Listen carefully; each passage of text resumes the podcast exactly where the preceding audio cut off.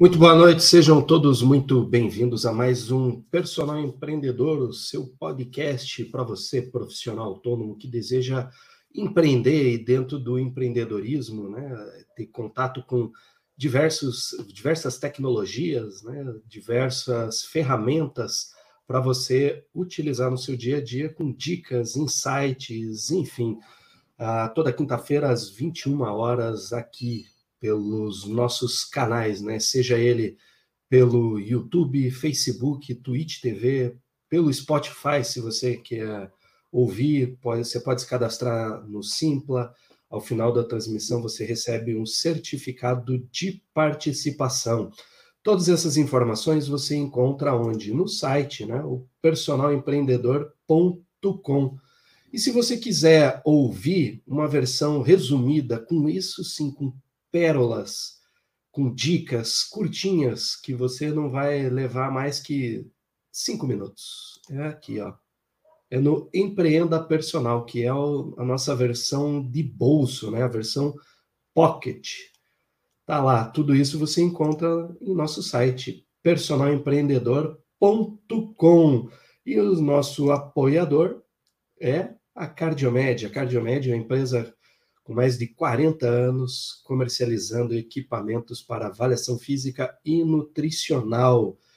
E nesta noite, o bate-papo é sobre como se preparar para o mercado 5.0.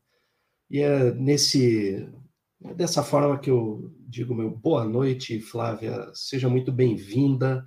Quais são as suas expectativas? A gente não preparou nada, a gente só jogou o tema e falou, ah, vamos no freestyle. Né? Não foi mais ou menos assim?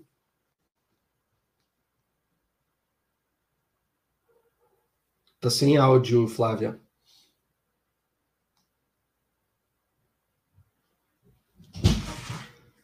Flávia tá, tá com. Acho que agora vai.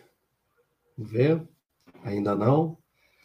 É isso aí, pessoal. Quem sabe faz ao vivo, enquanto a Flávia vai vai ajustando ali o, o, o, microfone dela, vamos falar, né?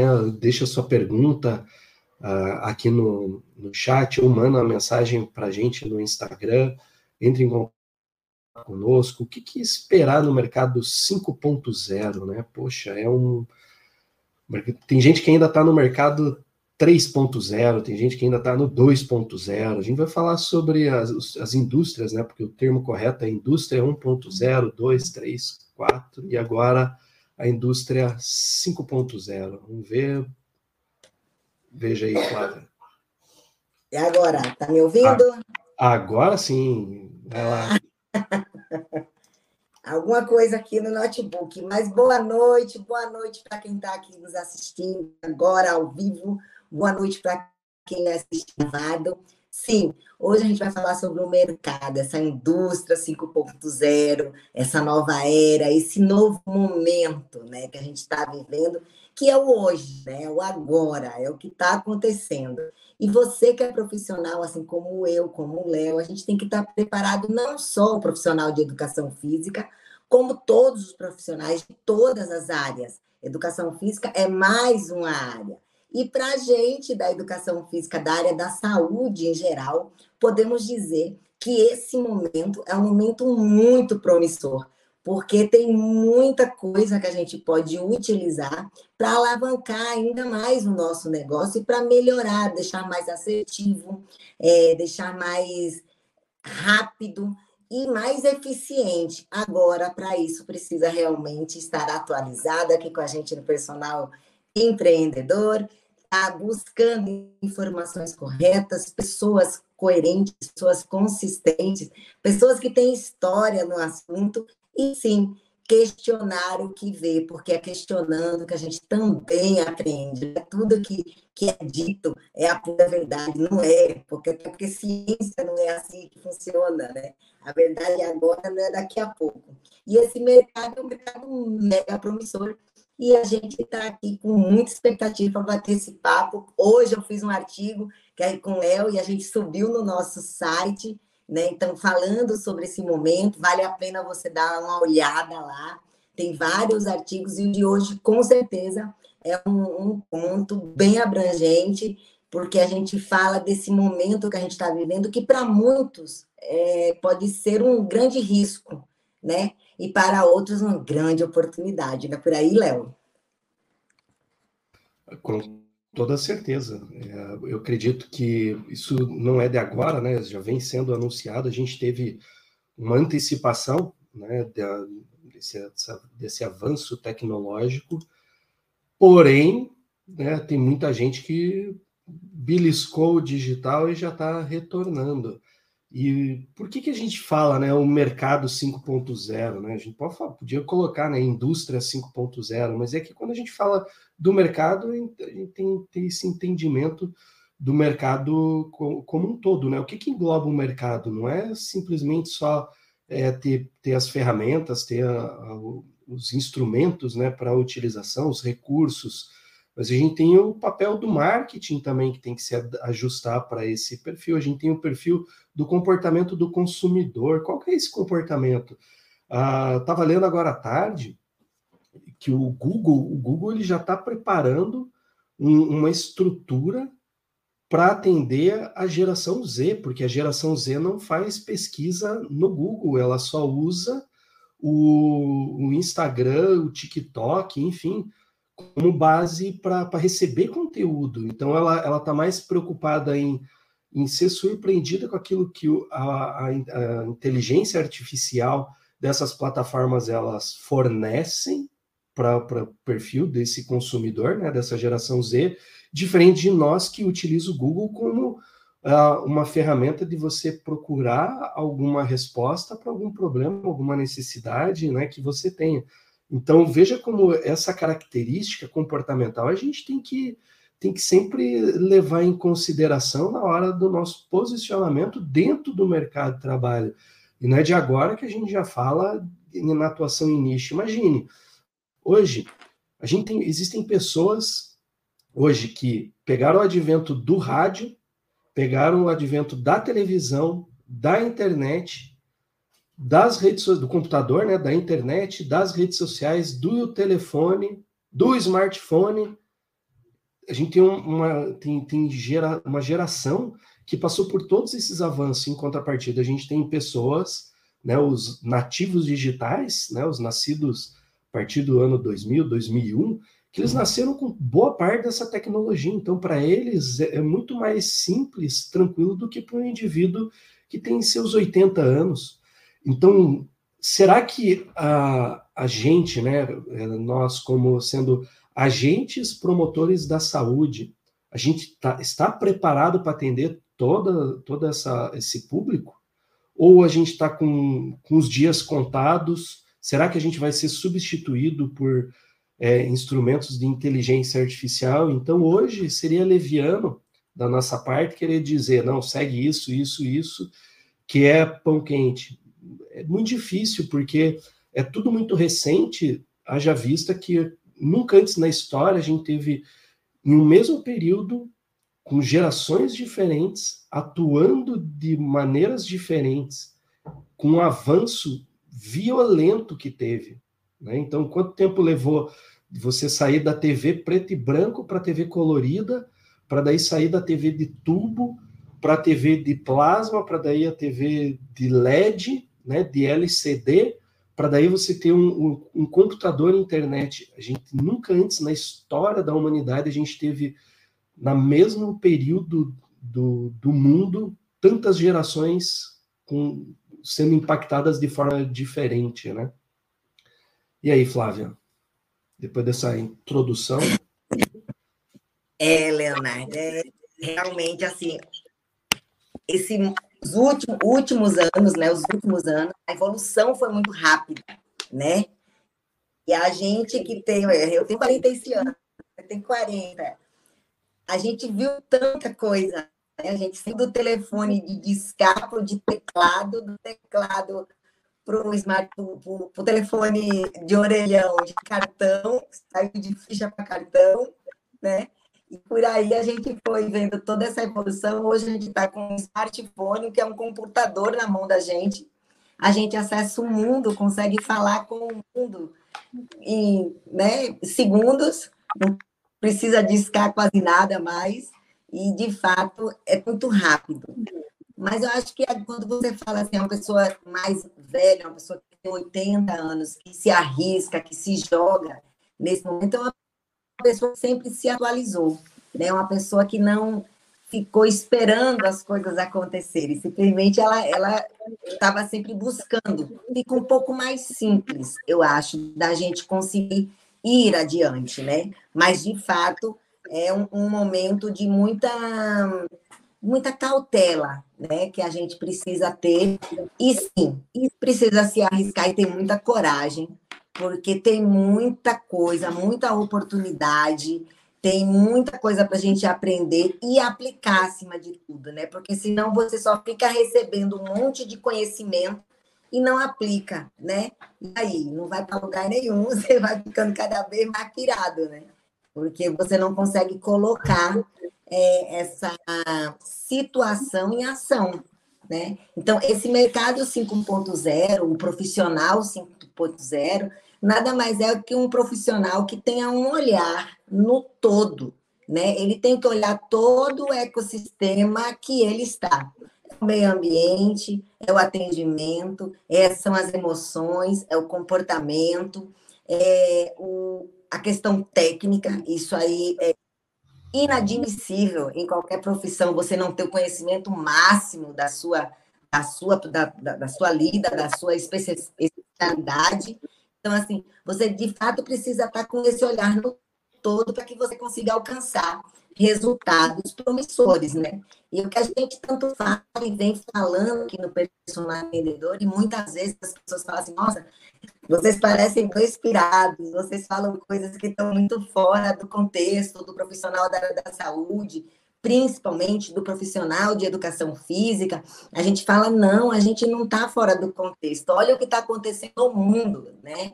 Então, assim, o mundo está falando em bem-estar já pelo menos há 10 anos, né? Não, não é de agora. E o que resume o bem-estar? O bem-estar é isso, o bem-estar é uma plenitude, é tudo, né? É o bem-estar do corpo, o bem-estar da mente no seu contexto máximo. Então, assim, existe toda uma questão que a gente tem, sim, que entender para poder adequar no nosso negócio. E isso indifere se você é profissional de educação física, se você é nutricionista, se você é médico, se você é advogado. Você precisa entender o contexto que você está inserido. Não dá para estar tá aplicando regras, né, coisas prontas, ou muito menos o que você fazia 10 anos atrás, no dia de hoje. Porque, sim, como o Léo bem lembrou, o consumidor é outro. Nós temos um consumidor que também cobra, que também tem acesso à informação. Tá, às vezes até mais do que a gente, porque ele tem mais tempo, às vezes tem mais condição financeira, viaja mais para o mundo, tem, mais, tem outras experiências. Então, assim, a gente precisa ter esse olhar e ser flexível e humilde para assumir que está com dificuldade e buscar a, o que, qual é a dificuldade que eu tenho, como é que eu consigo andar, e assim sair buscando. Então, é, o mercado 5.0 é esse, gente. É tecnologia, é comportamento, é, é a, a tua, tua questão técnica, e é esse equilíbrio desse bem-estar da mente, do corpo como um todo aplicado, obviamente, no seu negócio. Não é por aí, Léo? Eu, eu vejo de, dessa forma, né? A gente, quando a gente fala em, em indústria é, 5.0, é, não é o que está acontecendo, é, é, essa transição que a gente está saindo da indústria 4.0 e migrando para 5.0, né? Envolvendo tudo isso que a, a Flávia comentou, né? Tem um diretor do Sebrae a, né, a diretora Silane Guedes, ela fala que todo o conhecimento que você teve até ontem, ele está vencido nessa era da revolução tecnológica dentro da indústria 4.0, porque a atualização do cérebro ela precisa ser constante. Por que, que eu falo isso? Porque tem uma pergunta do professor doutor Edivaldo, colocar aqui, ó, que ele coloca: me preocupa muito, muito mesmo, a busca de conhecimento em veículos que não têm compromisso algum com a ciência, né? Então, é, eu, eu, eu, eu, entendo essa, essa dor que o professor Edivaldo ele coloca, né? de não ter compromisso com, com, com a ciência. Mas se a gente for olhar, o próprio Google ele desenvolveu uma plataforma para compilar né, e, e, uma ferramenta de busca como é, que é o, o Google acadêmico, né? Que você tem ali publicações científicas. Claro, se a gente for para a busca orgânica do buscador Google, ali aquele ranking, você tem muita estratégia para o teu conteúdo ele aparecer nas primeiras páginas. Então, ah, tem muita gente produzindo muito conteúdo e, e, realmente a gente precisa ter uma base, né? Quando eu falo base, a gente precisa ter os fundamentos para poder questionar se aquilo que está sendo escrito é correto ou não. Até porque não é porque é publicação científica que também é correto, porque a gente sabe como que é feito muitas vezes a ciência é, no Brasil, no mundo, né? Qual, a gente pode colocar em dúvida é, diversos periódicos, né? Por isso que até tem a, uma classificação, tem fator de impacto para saber se realmente é relevante ou não. Mas ah, tranquilo, doutor. Depois que eu li a pergunta, eu vi que, que não era uma pergunta, mas já fica como uma base para a gente poder é, escorrer sobre esse assunto, né? Que influencia e vai influenciar. Agora, imagine essa geração Z, que não pesquisa absolutamente nada, porque se a gente for olhar, é, eu lembro do vendedor de enciclopédia, né? O vendedor da Barça batendo na, na porta de casa vendendo enciclopédia. Aí você comprava toda a coletânea. Então você tinha Barça, você tinha Delta, você tinha, acho que era Conhecer, tinha N, né? A gente era leitor de revista, tinha N revista.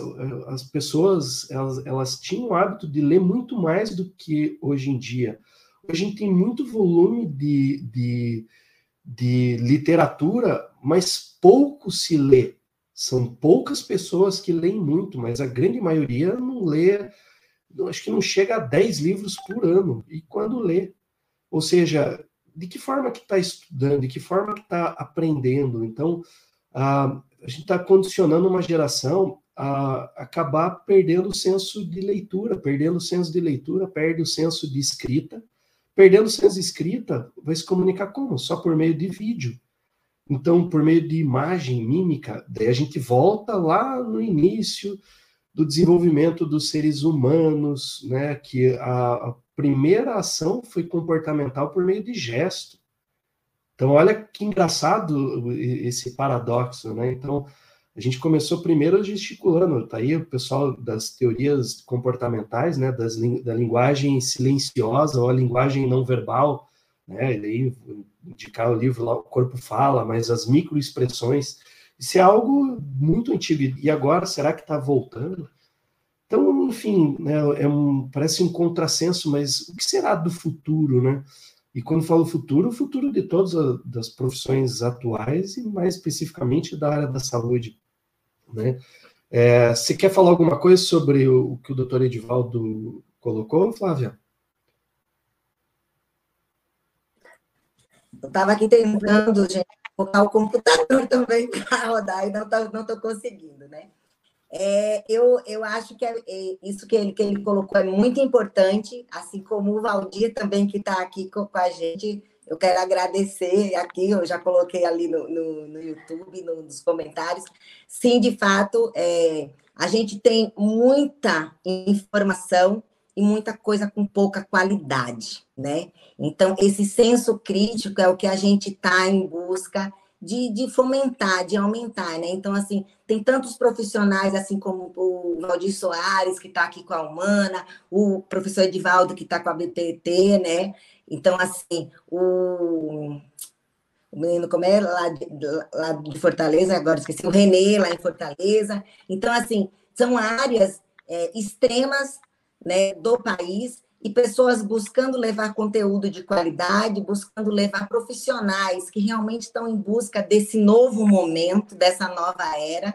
Né? Então, assim, o Valdir Soares vem apresentando para a gente a Humana Academy, que apresentou agora, com uma certificação de um personal lifer, que eu entendo, assim como o Léo, sendo a evolução para o personal training, que é como ele entende também, de fato, é uma formação de uma certificação em todos esses pilares que a gente está falando, né? Então, é esse profissional 5.0, porque esse profissional 5.0 a gente não tem ainda nas faculdades e vai saber se a gente vai conseguir ter, né? E como a gente falou, o momento é muito cíclico e muito rápido. Talvez não dê tempo se você ficar esperando uma formação de quatro ou cinco anos, né? Então a gente viveu dois anos de pandemia, ainda estamos num período meio pandêmico não, mas sim a gente está com um olhar diferenciado. A gente tem um consumidor é, almejando coisas que a gente nunca tinha se dado percepção disso, que é a questão do comportamento humano. Né? Então, assim, o comportamento humano, as suas emoções estão muito afloradas. E nós podemos criar dentro da educação física o trabalho pela atividade física, pelo olhar no bem-estar, pelo atendimento, para assim chegar a uma prescrição assertiva, uma prescrição que faça sentido de fato na vida desse, de, dessa pessoa que nos procura. Essa responsabilidade é nossa.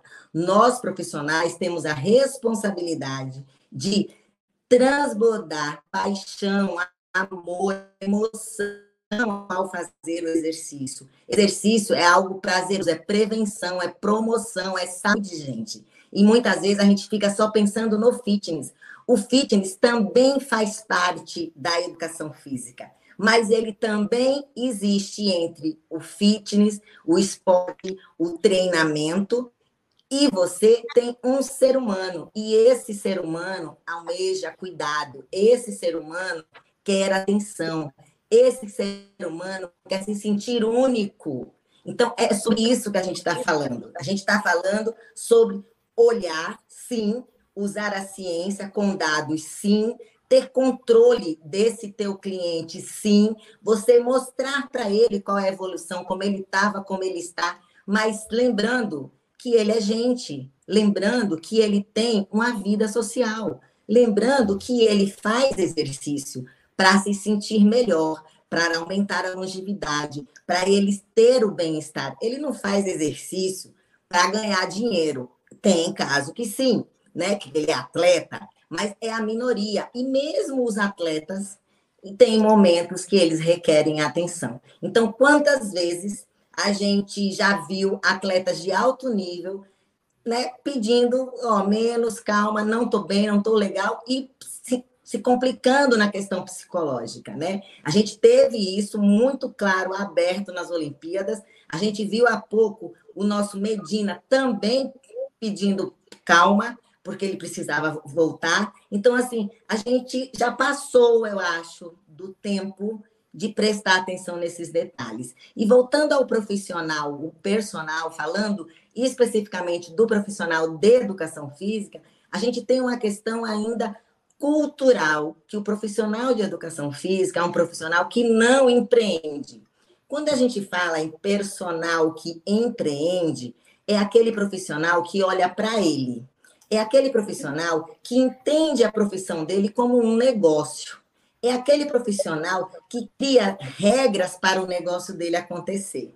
É aquele profissional que está preocupado em atender, encantar e entregar um resultado para o seu cliente. É aquele profissional que está preocupado na hora que ele olha para o cliente dele e como ele vai fazer aquele cliente desabrochar com o que ele tanto deseja. Então, esse profissional é o personal que empreende. Esse profissional é o profissional 5.0, porque é um profissional que está de olho no mercado, é um profissional que quer usar a tecnologia para melhorar a condição do seu negócio, porque sim, a tecnologia ela não é rival, não, muito pelo contrário, a tecnologia ela é o nosso colaborador, a tecnologia é a nossa nosso braço Olha como a gente consegue alcançar o mundo por conta da tecnologia. Em qual momento você, você seria capaz de fazer isso?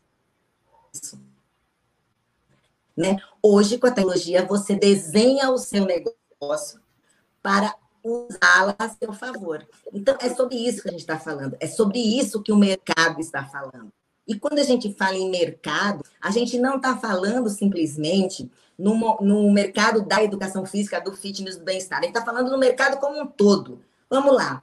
Dá uma olhada no supermercado. O que, que acontece nas compras da, das prateleiras? Já percebeu que os próprios rótulos já estão diferentes, que as pessoas procuram mudar as cores, as pessoas estão trazendo a ausência de açúcar, mas aquilo nunca teve açúcar, a ausência de sal, mas aquele produto nunca teve sal, porque as pessoas estão falando em bem-estar, estão falando em saúde. Por quê? Porque o consumidor está ouvindo e vendo o tempo inteiro se falar que o açúcar faz mal, que o sal faz mal, que tem que tomar água, que tem que não sei o quê. Então, a indústria como um todo está voltada para esse bem-estar. Então, cabem a nós, que somos da área da saúde, assumir essa responsabilidade de fato e fazer um trabalho bem feito e entregar algo de qualidade. E você só vai ser possível isso acontecer se você se atualizar, se você tiver um, um, um, acompanhamento, uma certificação, ou você estudar, você ler. O Léo disse, as pessoas não leem mais, eu sou da época da Barça, verdade, a gente tinha altas coleções de enciclopédia dentro de casa, né? O professor pedia, é, fala sobre a, a, revolução tal, a gente ia, pegava o volume 1, o 2, o 5 e fazia um resumo daqueles textos todos que a gente lia. Hoje não, hoje você vai, dá dois cliques, joga no Google, ele manda para você, se brincar, te dá até o resumo. Né? Então, assim, é ruim? Não é ruim. É ruim se você não encara como um patamar para você, para te alavancar, para levar você cada vez mais para frente. É assim que eu entendo, por isso que eu é, colaboro com, com o que o, o, o professor Edivaldo colocou aqui para a gente e o que o Léo está trazendo. Eu acho que a gente precisa, sim, trazer essa reflexão cada vez mais para a gente é, encontrar pessoas cada vez mais voltadas, porque tem, tem muito profissional que nos procura, tem muitos profissionais que a gente conhece que estão nessa busca. Só que às vezes busca tanto e não consegue juntar e achar um, um caminho, né? Então, esse caminho é o que a gente está fazendo, é o que o Valdir está trazendo com uma maestria absurda dentro da Humana Academy, e é o que a gente faz aqui dentro do empreendedorismo, né? Então, o que, que a gente fala do empreendedor? É isso. É você ter uma marca, é você se posicionar, é você se encontrar, é você entender que você é um negócio, né? E como que você faz esse negócio, esse caminho a gente vai levando e conduzindo para que você de fato alcance o seu, o seu espaço, o seu lugar Lembrando que a gente não é mais 4.0, a gente está falando em metaverso. Aí eu falo, passo para o Léo, porque quando fala em tecnologia e metaverso, em realidade virtual, ele aí entende tudo, né, seu Léo? É que, é que, dentro disso, Flávia, por que, que a gente está vivendo essa transição e, e esse tempo ele está sendo antecipado por causa disso? É, se a gente for olhar né, dentro da, da história da, do, processo revolu das revoluções industriais, né, a gente teve lá o processo da mecanização por causa da, da, é, de, da energia é, hidráulica, né? Queimava, queimava o carvão, a lenha, enfim, produzia energia. Então as locomotivas começaram a se deslocar. Então você levava em tempo a cavalo, a carroça e colocou, criou um trem, colocou num trilho, começou a viajar com muito mais rapidez e agilidade, né? Aí depois você teve o que? O processo da parte elétrica, lembra? Aquela briga é, da corrente alternada, corrente contínua. Tem até o filme, né? acho que é Guerra das Correntes, bem interessante para vocês verem, né? O Tesla, o Thomas Edison, enfim, é, vendo, vendo toda, toda essa, é, essa questão desse processo da o quanto que avançou, né, tecnologicamente falando, né, o que que você tem uma eletricidade na tua casa permitiu, né, Pô, e aí, com isso, o que, que avançou tecnologicamente? Aí você tem a terceira revolução dos processos por meio de é, eletrônicos, então, placas de circuito impresso, eu consegui trabalhar com computação, com microcontrolador, microprocessador, com computador. Hoje, o que a gente tem na palma da nossa mão, ele é, é, é muito superior ao que a NASA tinha quando mandou o homem para a Lua. Então, assim, pô, o que foi substituído? Foi substituído recursos tecnológicos, processos, para agilizar, ficar muito mais ágil e a gente conseguir avançar em outras áreas. Aí Em 2011, né, foi né, denominada a, quarta revolução industrial. Então, ah, misturando o físico com o digital, misturando o tecido biológico com, ah, com recursos dentro da engenharia, né, dentro da mecânica, né, não é à toa a parte da engenharia biomédica, né, você, substituindo, você tendo cultivo celular para substituição de pele, você desenvolvendo é, em impressora 3D é, válvula para colocar no, no, no coração para substituir, porque utilizar a válvula de suíno, enfim, to, todos esses avanços ele, eles estão antecipados e de repente a gente olha e fala, meu Deus, como a Flávia falou, agora tem um metaverso. O que, que é o um metaverso? Até hoje o pessoal fala do metaverso ainda como sendo algo é, um, como se fosse um jogo você pode ter esse olhar, né? Como The Sims, como é, o pessoal que joga aí FIFA, CSGO, enfim, você pode ter, mas isso aí não é de agora, isso teve a primeira versão dele foi o Second Life, a primeira, a primeira versão, né, o Second Life, mas você não tinha tecnologia de processamento, não tinha equipamento de né, computador para poder realizar Uh, você não tinha. Os óculos de realidade virtual, era absurdo, o preço hoje barateou, porque você precisa de um óculos que adapta um, um smartphone, daí você só precisa de um, de um, um fone de ouvido para estar tá inserido. Hoje tem o exército dos Estados Unidos, ele faz treinamento do, do pessoal de paraquedismo, de atuação dentro de, de ambientes virtuais, né, simuladores virtuais, para treinar, porque o custo operacional para você levar em um ambiente externo, né, com, com custo de tempo, maquinária, etc., é muito elevado. Então, você cria, cria e capacita e condiciona, né, por meio desses treinamentos, em um ambiente é, virtual, um ambiente simulado. Você tem hoje na, na pra, vai retirar a habilitação, né? Você vai nesse centro de formação de condutores, você tem simulador de carro, que antes de você ir para a rua, você experimenta dentro de um simulador. Você tem simulador de avião. Quem nunca brincou lá no Flight Simulator? Né? Hoje você olha, você, com todos os gadgets né, que você pode incluir, você pilota realmente um avião sem sair da tua casa. Você saiu do teclado, você está saindo do joystick, você está tendo uma interação com, com um meio digital de promovendo uma experiência e engana o teu, o teu sistema nervoso central. Não é à toa que se você digitar no Google é, realidade virtual, montanha-russa, você vai ver o pessoal é, tendo tontura, desmaiando, porque o quanto que influencia nessas conexões, né? Você vê é, processos de reabilitação usando essas questões de jogos, né, a gamificação. Então, você tem um, determinado joguinho, mas uh, você está desenvolvendo é, a reabilitação de forma lúdica, né, e não aquela coisa é, chata. Está tá vendo agora, dentro das academias, os, os equipamentos inteligentes. Poxa, o que, que, é isso? Ser da tua casa, você pode pedalar o mundo inteiro, com gente do mundo inteiro e ficar na tua casa, né, com, com a tua bicicleta em cima do rolo. Então, isso, isso é essa transição, né, de você sair de uma realidade virtual e ir para uma realidade aumentada ou estendida, né? É uma realidade mista. E essa interação que a gente está tendo com, com qualidade e definição, né? Pixels de definição, coisas absurdas. Você vê TV 4K, você vê, é, é, é algo que a gente não está acostumado a ter tanta é, definição dentro de, desses processos, né, dentro dessas tecnologias.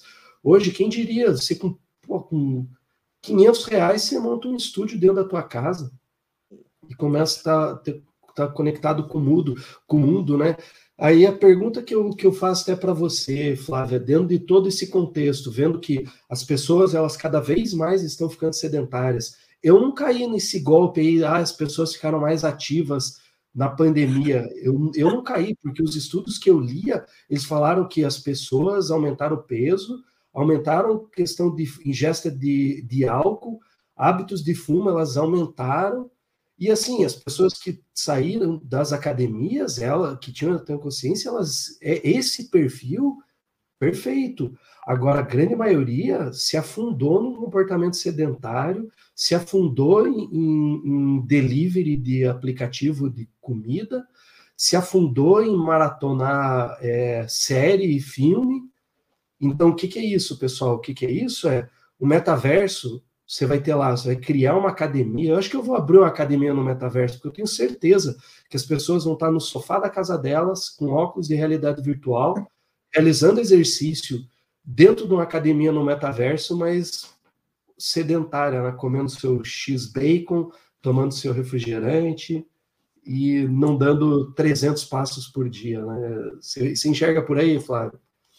Sim, enxergo e acho que a gente precisa ver. É, você trouxe aí a história do metaverso, a gente está trazendo a, inteligência artificial, mas eu tenho uma dor, Léo, tão grande, porque eu vejo os profissionais de educação física ainda não usando a tecnologia a seu favor, principalmente da educação física. Você trouxe que é, os equipamentos da, de academia né, estão muito usando demais, e aí eu, eu ouço ainda o profissional pensando e falando que, ah, mas é, o APP, ele é o nosso rival, a gente vai perder o emprego para ele. Sim, vai, vai perder. Se você pensa desse jeito, vai perder. Porque, claro, que a inteligência artificial ela vai prescrever melhor do que você, é óbvio, só que ela precisa ser alimentada. E esse alimento, para você direcionar para o ser humano qual vai receber a prescrição, quem faz é você. Então, por isso que a gente está falando, e a gente continua e vai continuar falando, e eu tenho a esperança que a gente aumente essa visão, esse nível de consciência, para que as pessoas é, percebam que a, a inteligência artificial ela é coadjuvante no nosso negócio. Ela faz a gente prosperar, ela leva a gente mais longe. Gente, olha que maravilha você poder controlar o sono, controlar a água, controlar a ingesta de água, controlar a carga, o volume, controlar o sentimento, controlar a frequência cardíaca do seu cliente. E você ter esses dados para compor uma prescrição, isso é fantástico. Isso é simplesmente fantástico. Qual o médico que acompanha não vai gostar de receber um relatório do cliente dele, do paciente dele. Me diga, não, não tem como. Então, assim, o profissional que não enxerga essa possibilidade, ele sim está fadado a morrer, porque ele enxerga a tecnologia como sua rival. Então, chega, abre os olhos, desenha o seu negócio. Olha, eu vou trabalhar com é, crianças. Vamos lá, eu vi hoje um post de, de atividade física para criança. Vou trabalhar com criança. Qual é a minha faixa etária? Qual é o meu foco? Né?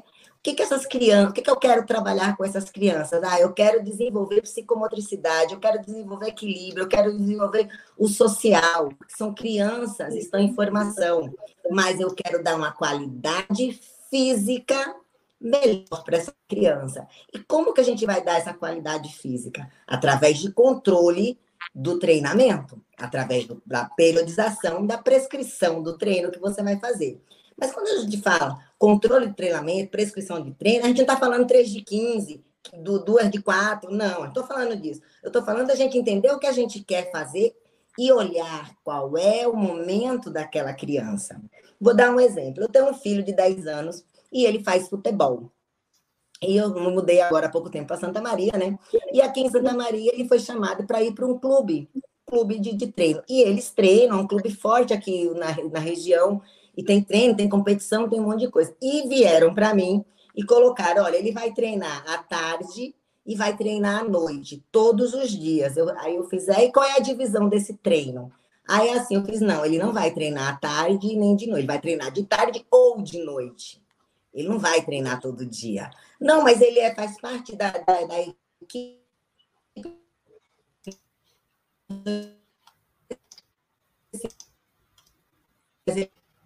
É uma criança. Ele está amadurecendo fisicamente e emocionalmente. Voltou.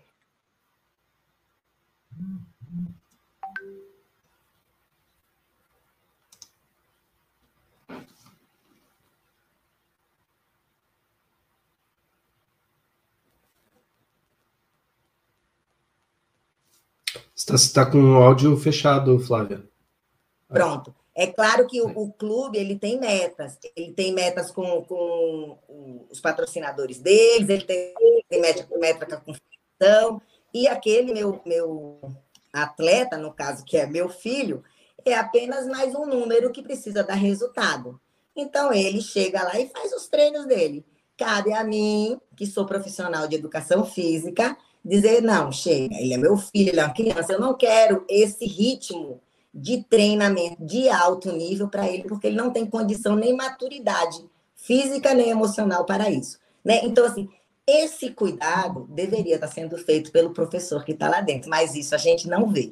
Né? Então, assim, muitas vezes a gente vê assim, ah, o trabalho é para é idoso. Ok. Que, que você entende de idoso? O Léo sempre fala assim: você conhece o Estatuto do Idoso?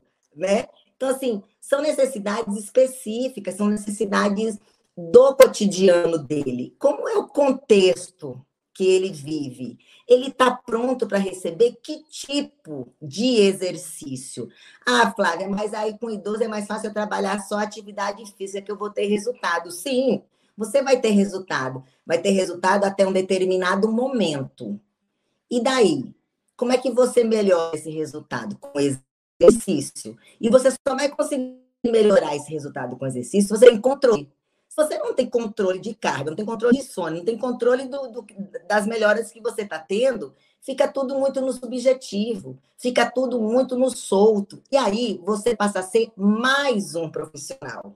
E quando a gente traz a inteligência artificial para esse contexto, para essa brincadeira, você consegue ter colaboradores, eu gosto de usar esse termo porque antiga, eu penso assim, numa empresa cheia de, de, de colaboradores, né? Então, assim, eu entendo que cada métrica de controle que eu uso da inteligência artificial é um colaborador que eu estou contratando.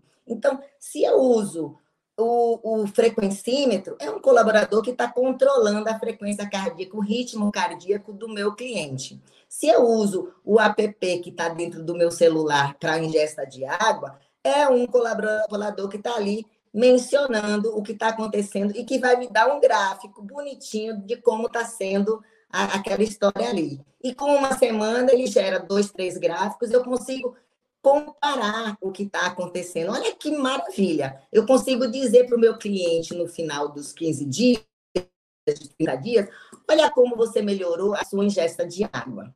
Olha aqui, você só tomava X, olha como você está. Sabe o que isso acarreta? Aí a tua diferença. Isso acarreta na tua pele, no teu cabelo, no seu bem-estar, no seu dia a dia, na sua pro, é, no teu tônus muscular, no seu resultado do exercício que a gente está fazendo, da prática do exercício. Então, assim, essa é a diferença do profissional. Você nunca vai ser substituído pela tecnologia. Não, jamais. Mas se você ficar preso a métodos antigos e não se atualizar, sim, você vai ter um rival e um, um rival muito forte, porque ela é capaz de compilar dados monstruosos que um ser humano muitas vezes não é capaz de, de, acompanhar aquilo tudo. Então é sobre isso. Quando a gente fala em inteligência artificial, quando traz o metaverso, quando a gente traz a tecnologia em si, esse pilar importantíssimo desse novo momento, é sobre isso que a gente está falando. É a gente utilizar as melhorias que ele pode nos proporcionar. E aí, dentro do teu negócio, você vai adequando. O professor Edivaldo, ele colocou aqui, é, falando sobre o Instagram, né? Que o Instagram é, não, não é lugar de, de conteúdo tal. De fato, o Instagram não é lugar para conteúdo. O Instagram, o objetivo maior do Instagram, concordo plenamente com você, professor. O, o principal motivo do, do, Instagram, ele é trazer a sua. Eu, eu costumo dizer assim né, para as minhas pessoas, meus alunos, meus clientes. O Instagram, ele é aquele outdoor que você passava na rua e você via. Esse é o Instagram. Só que você tem acesso a muitos outdoors durante muito tempo. E você pode parar e observar a história daquele outdoor. Então, você consegue ver o storytelling daquele, da, da, daquela pessoa. Isso Para isso que serve o Instagram. Por isso que investir em conteúdo no Instagram é importante, mas conteúdo direcionado. não é conteúdo denso, é conteúdo direcionado. Bom, o meu negócio é o meu negócio. Qual é o negócio do personal empreendedor? O negócio do personal empreendedor é levar consciência para os profissionais de que você tem que usar os pilares do autoconhecimento, os pilares da tecnologia, os pilares do, do conhecimento técnico e o pilar do, do engajamento, do marketing, do, do business, do network. Esses são os pilares nossos aqui do personal empreendedor.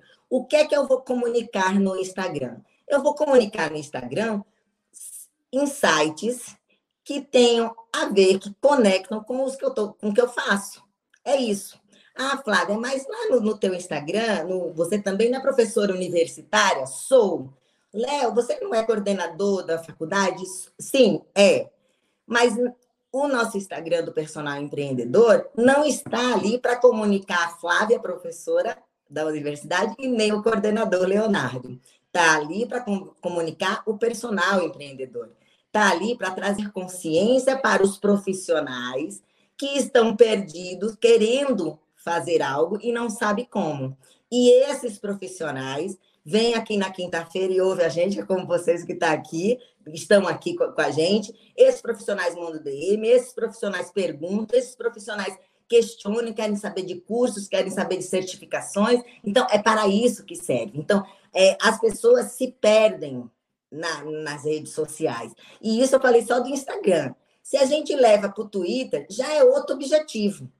O Twitter já tem outro, outro, outro objetivo. O tweet são insights mais rápidos, com frases curtas, que você tem que passar alguma coisa e do momento, é do agora, né? Então, assim, dentro do próprio Instagram, o Reels, ele já tem um outro, um outro objetivo. O Stories, outro. Então, assim, é importante a gente entender o que cada parte, cada ferramenta tecnológica está querendo trazer para a gente como colaboração.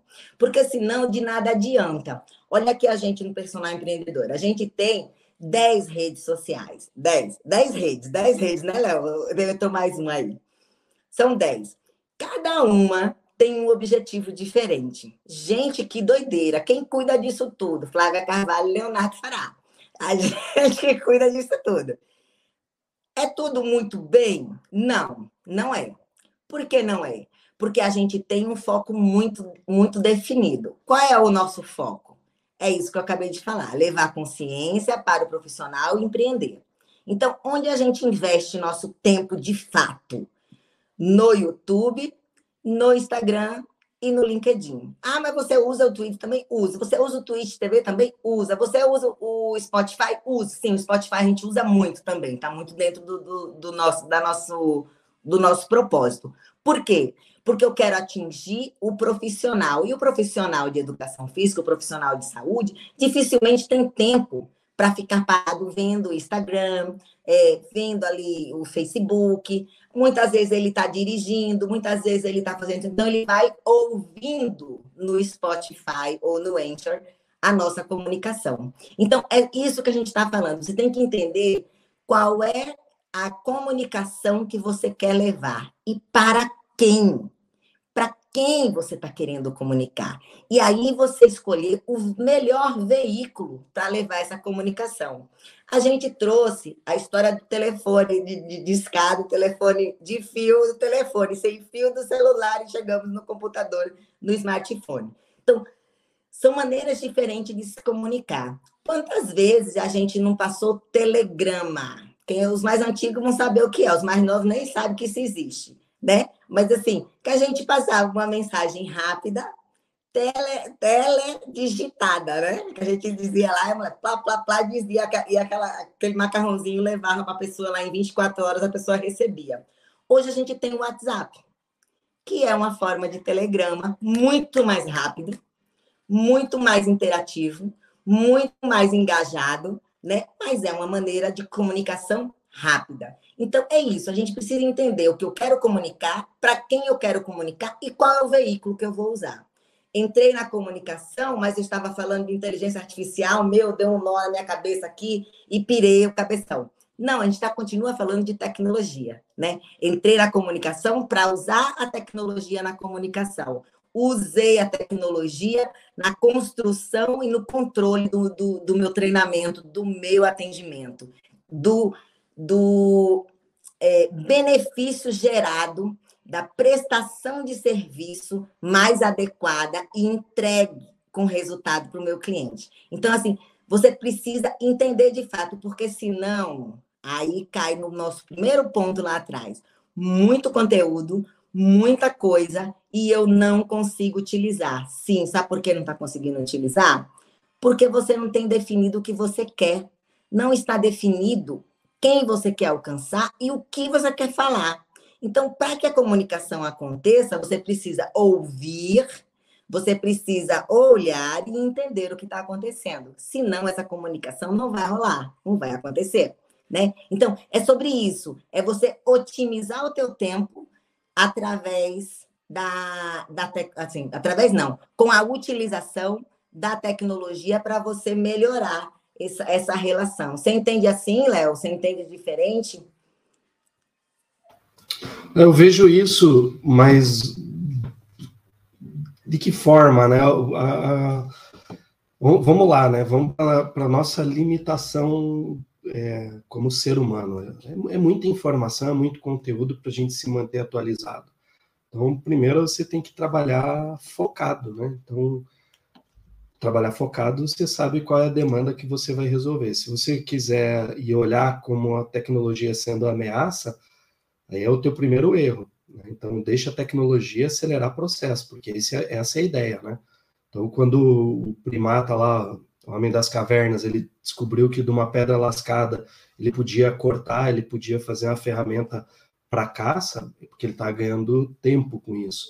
Se a gente for olhar é, esses processos, e aí vai bem da questão tecnológica, né? Então, de, de conceito de tecnologia, se é recurso tecnológico, a gente tem que entender que ah, da mesma forma que a educação física ela, ela desenvolve tecnologia, a indústria farmacêutica também desenvolve tecnologia. Então, mas de que forma? Muitas vezes é por processos, muitas vezes é determinados medicamentos, que você estudou lá 15, 20 anos, isolou uma proteína, descobriu que essa proteína é anti-envelhecimento, vamos desenvolver é, testes para ver se realmente funciona, para daí colocar no mercado e dizer, ó, isso aqui realmente funciona. Isso é tecnologia. Então, você tem muita tecnologia empregada. Se a gente está hoje realizando essa transmissão aqui, porque tem muita tecnologia, tem muita ciência por trás disso, que facilita. Já pensou, já pensou se a pandemia acontecesse 20 anos atrás, com a internet ainda discada? O que, que seria, né? Como que seria a comunicação? pode ter certeza que os números, ao invés de, de, ter os números que a gente tem hoje, que já são altos, eles seriam muito maiores. Você teria, porque a fonte ia ser a mesma, televisão, rádio, quem que você vai acreditar?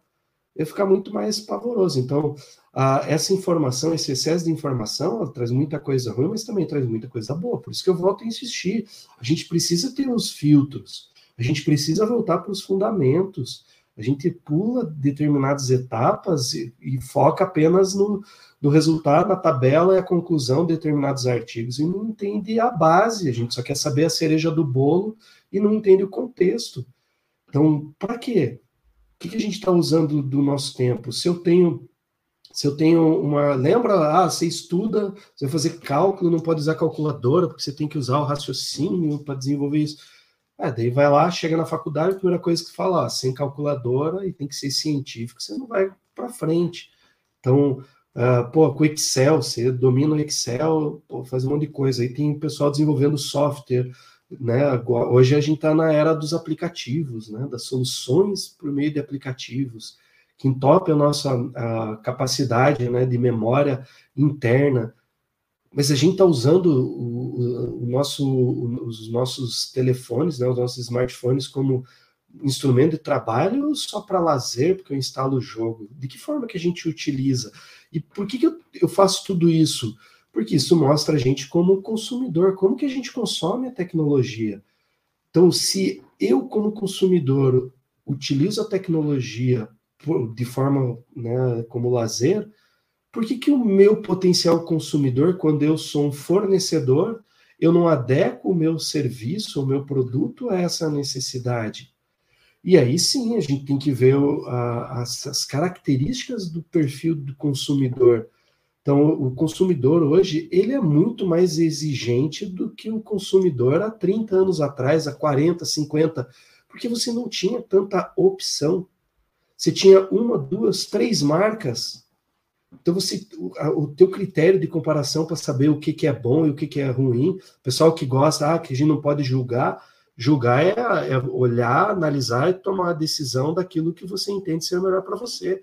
Negociação é isso, eu quero o melhor para mim e o, e o outro que está negociando comigo é o melhor para mim. Ambos estão julgando e tomando decisões para que haja o quê?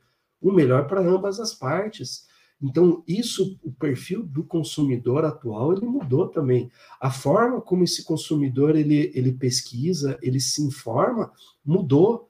Hoje eu não tenho mais ação, apenas ação publicitária de cunho informativo. Eu tenho que seduzir eu tenho que gerar uma expectativa, promover uma experiência para o consumidor. Então não é só eu pegar e fazer panfletagem. Pô, a, vender meu pai, meu pai sempre falava um negócio: vender é a coisa mais fácil do mundo.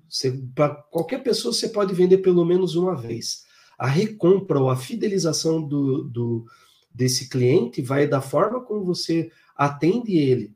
E o, e o atendimento, ele, a venda, ela, você tem uma pré-venda, você tem a venda e você tem a pós-venda. Em todos esses, esses, é, esses períodos, você tem um negócio chamado relacionamento. Problema é que hoje o nosso, o nosso é, perfil de fornecedor, de, de, de, o prestador de serviço, né, o vendedor, ele é mal educado, ele é carrancudo, parece que o consumidor está fazendo um favor e você não está querendo encantar, não está querendo é, trazer momentos que venham a, a ser agradáveis para esse consumidor. Ai, porque eu estou de saco cheio, porque esse consumidor só reclama. Falando, meu amigo, então muda de profissão, vá trabalhar com datilografia, porque daí não, ninguém vai ter, vai reclamar. E outra, eu parto de alguns princípios. Eu sempre parto de um princípio que é assim: todo ser humano ele se pauta das mesmas necessidades financeira, de relacionamento, né? De e relacionamento quando eu falo em, to, em todas as esferas, é, educação, segurança ou insegurança. Eu parto disso, porque é base. Você sempre vai falar assim, é, e, e as, as, pessoas elas sempre vão falar assim, pô, eu não estou satisfeito com o lugar onde eu trabalho. Ah, eu, não, eu, eu ganho pouco, eu devia ganhar mais. Pô, tá difícil o meu relacionamento ah, com a minha esposa, com meu marido, com meus filhos, sempre, porque isso é ser humano. Isso é mostrar que a nossa característica ela, ela, ela salta. Então eu posso chegar e na minha tomada de decisão é, pô, legal, eu vou juntar com ele que está reclamando e eu também vou reclamar. Ao invés de você escutar o que a pessoa tem reclamação, sem tomar para si juízo, sem tomar juízo de valor, né? Você é, julgar o que a pessoa está fazendo ou não, e simplesmente ser um bom ouvinte. Porque a maioria das pessoas elas precisam de uma válvula de escape, elas precisam ser ouvidas. Então eu parto desses princípios. E outro, é, eu só digo o que a pessoa ela pode ou não fazer se ela me pede conselho, se ela me pede um auxílio. Senão, eu vou ficar, vou rir de determinadas situações, porque é, é muito bom você rir também de, de, das situações do cotidiano. Não é, não é bom levar, se levar a sério. Né? É, é bom a gente rir das, do, do cotidiano, da desgraça do dia a dia que muitas vezes acontece e, e outra, é, eu procuro não romantizar a, a, minha profissão, a minha atuação. Eu coloco um, um olhar de amor, de propósito, e, e dessa forma não, eu não fico romantizando determinados problemas porque por causa de paixão, né, que distorce a realidade. Você tem que enxergar a realidade como ela, ela realmente é.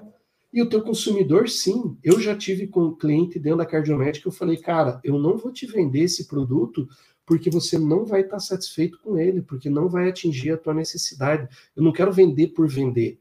E levava muitas vezes em concorrente, eu falava, ó, o que você precisa está aqui, ó. Entenderam? E dessa forma, para quem me conhece de anos nos eventos sabe que a minha atitude sempre foi assim. E a, e a forma que eu atendia para vender uma trena de 10 reais era a forma que eu vendia para vender uma bioimpedância de 30 mil reais. Eu atendia exatamente da mesma forma, com necessidades específicas, né? De, uma trena, ela tem uma complexidade muito simples, né?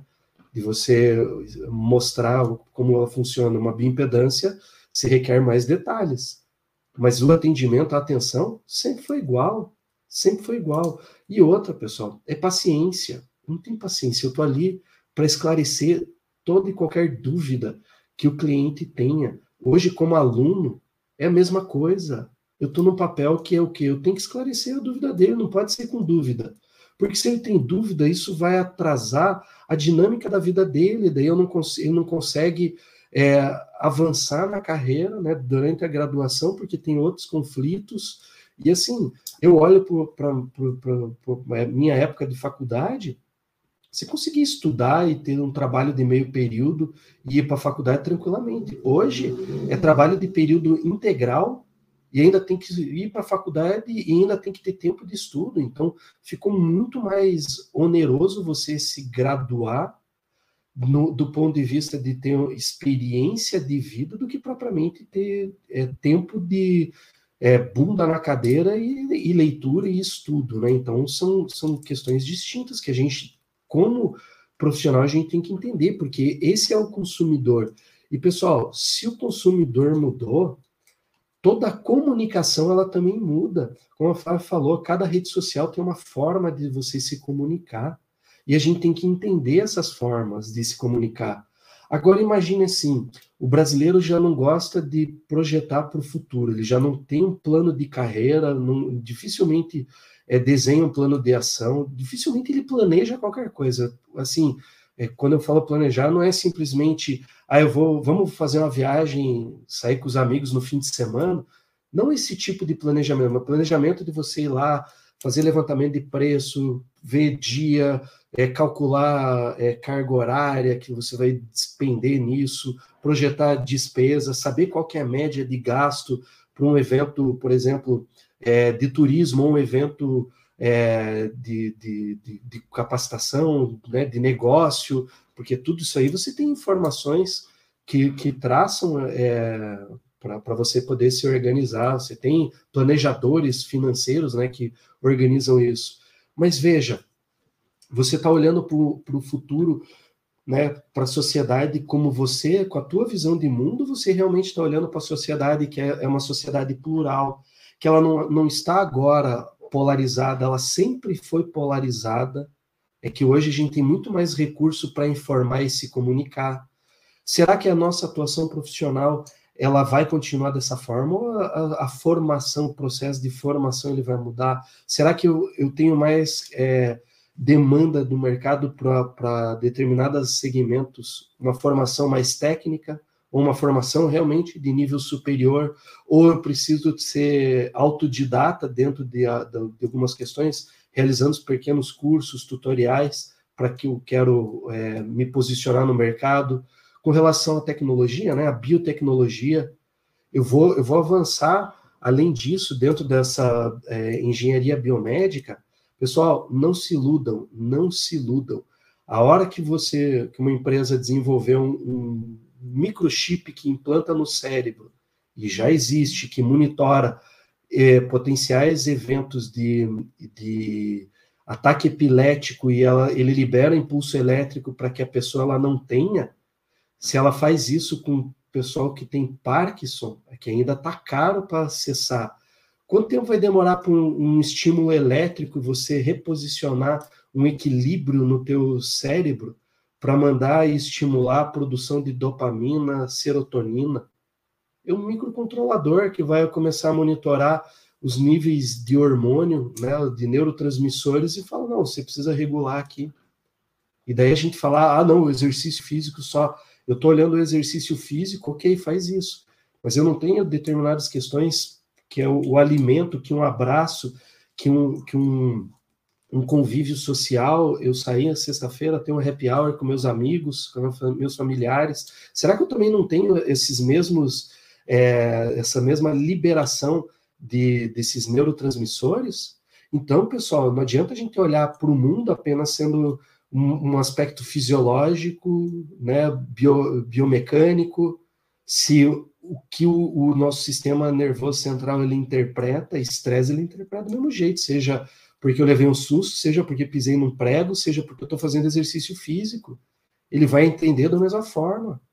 E a gente vende como sendo a, a, aquela máxima. Se realmente fosse uma máxima, pessoal, a gente teria todas as academias lotadas, todas as pessoas usando o exercício como válvula de escape para fugir do estresse e não usando o alimento ou se isolando socialmente. Tem terapeuta hoje dentro da neurociência que fala que tem muito, muito é, cliente dentro da terapeuta, muito paciente, né, dentro da terapia, que o que falta para ele é ter convívio social. Veja, se da educação física, aula em grupo, ah, não, aula em grupo não serve. O que, que a gente está fazendo? Que tipo de, de, de agente transformador de vidas que a gente é, seguindo só dentro de, um, de uma linha extremamente tecnicista? Meu amigo, 90% do, de quem você vai atender está lixando se você conhece ou não de fisiologia bioquímica ou biomecânica. Ele quer saber se você resolve o problema dele.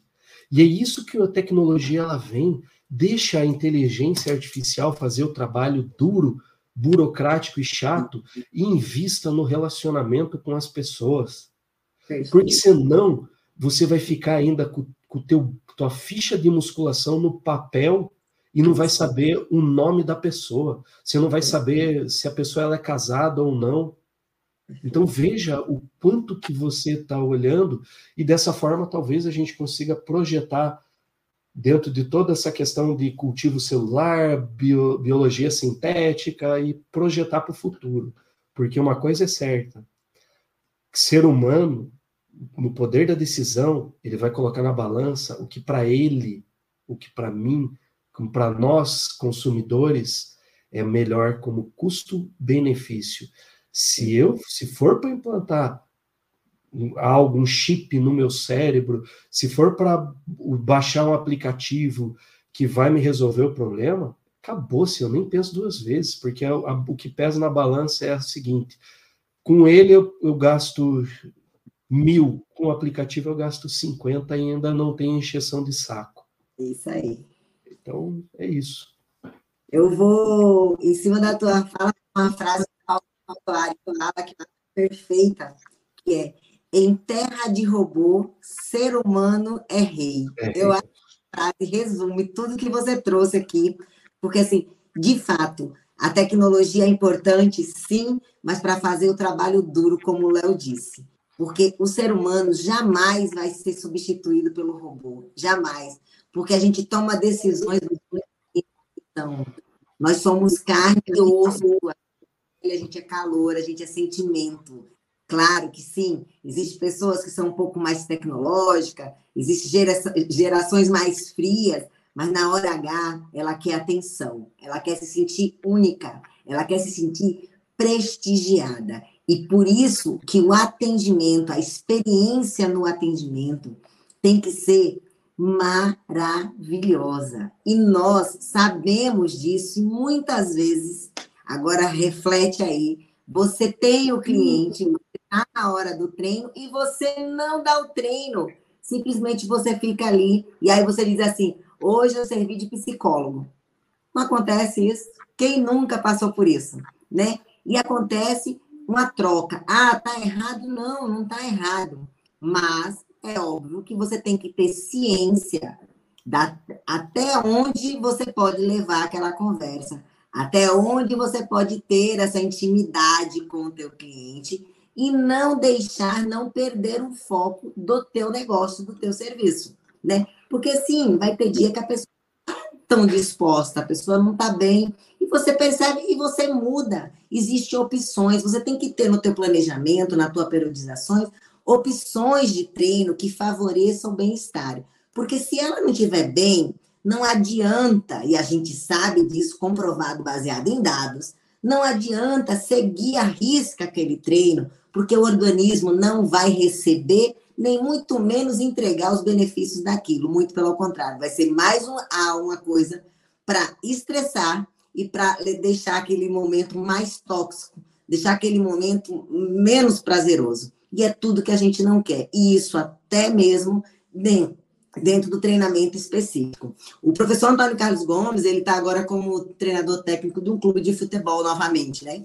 E ele está no, no, atletas de alto nível. E eu estava conversando com ele um tempo desse, falando exatamente, a gente estava falando exatamente sobre isso, fazendo uma troca exatamente disso, que mesmo lá, muitas vezes ele tem que fazer um treino recreativo, tem que jogar algo mais solto, né? um momento de piada para dar uma descontraída, porque é tudo muito tenso, tudo é muito resultado, tudo é muito meta, tudo é muito objetivo, né? E são pessoas, são seres humanos, né? E isso faz muita diferença no contexto, ainda mais no caso que é o futebol, que é um, um, uma atividade coletiva, um depende do outro. Se um não estiver bem, o restante do, do grupo não consegue né, reagir tão bem. E por aí vai. Então, assim, eu acho muito importante, sim, nós estamos vivendo um momento de muita demanda para a área da saúde, principalmente para a educação física, mas a gente precisa entender que não é a biomecânica, não é a fisiologia, não é o treinamento desportivo por si só que vai fazer a diferença nesse negócio, e sim todo esse ecossistema e principalmente esse olhar no ser humano. E para você olhar esse ser humano e entender esse ser humano, existem ciências que trabalham isso. Existem métodos, existe maneira de você conseguir desenhar o teu negócio, o seu caminho, a sua trajetória do teu atendimento para aquele teu cliente, para aquela tua cliente, para aquele outro teu cliente. Então, antes de qualquer coisa, você precisa empreender, né? Vou voltar a palavra, essa palavra maravilhosa. Porque se você não entende de você, como você vai ser capaz de entender o que de fato tem a ver com seus valores e você vai conseguir entregar o melhor de você. Você só vai conseguir entregar o melhor de si se você entender o que de fato te faz sentido. Então, não é o dinheiro que te faz sentido por si só. Muitas vezes você pode achar que é. Então, tem aquela uma, um, uma máxima que as pessoas falam: vai aonde está o dinheiro. Não, se aquilo ali não faz sentido para você, você não tem que ir naquele dinheiro porque você vai receber aquele dinheiro, mas você não vai estar bem. E você não estando bem, nada que está em torno de você vai estar bem, porque vai estar tudo desalinhado, né? Então, por isso você precisa empreender em si, para que você consiga olhar o seu negócio e empreender no seu negócio. Empreender é você transformar, é você fazer algo, é você fazer diferente, é você buscar entregar um resultado, é você buscar as pessoas, os clientes, os alunos que passam na sua mão, que eles saem transformados em algo.